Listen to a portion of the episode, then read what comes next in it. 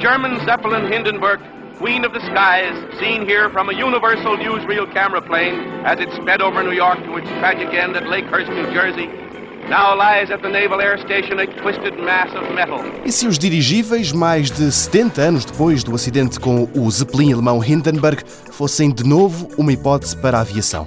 Na Europa há quem acredite que pode passar por eles o futuro do transporte de pessoas e mercadorias, e a Comissão Europeia convidou algumas instituições a pensar como isso poderia ser feito. José Páscoa, professor na Universidade da Beira Interior, fala de um sistema que está a ajudar a desenvolver. A ideia é essencialmente transportar mercadorias, mas também a possibilidade de transportar pessoas. Esse sistema é baseado em dirigíveis, neste caso até são mais do que um.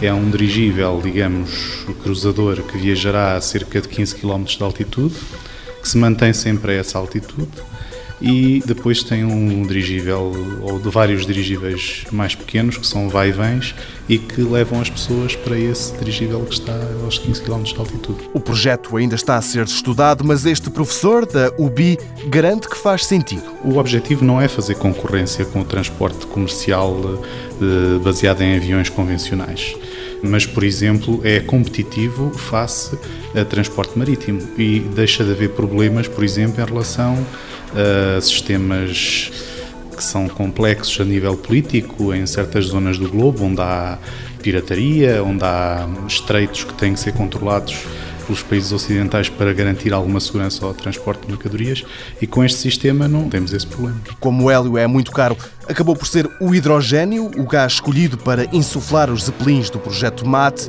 na Universidade da Beira Interior, José Páscoa está a desenvolver o sistema de propulsão. Estamos a considerar duas hipóteses, que é jatos de ar, utilizando o efeito Coanda, ou utilização de hélices propulsoras convencionais, mas redesenhadas para estas condições de operação.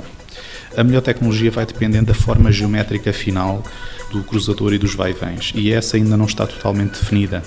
Previsivelmente, o que irá acontecer será utilizar os jatos de ar para o sistema vai-vem e, na sua maior parte, embora possam ser complementados com hélices convencionais, e o sistema de hélices convencionais essencialmente para o cruzador. Zeppelins gigantescos a cruzarem os nossos céus, uma hipótese que as autoridades europeias admitem ser uma possibilidade no futuro.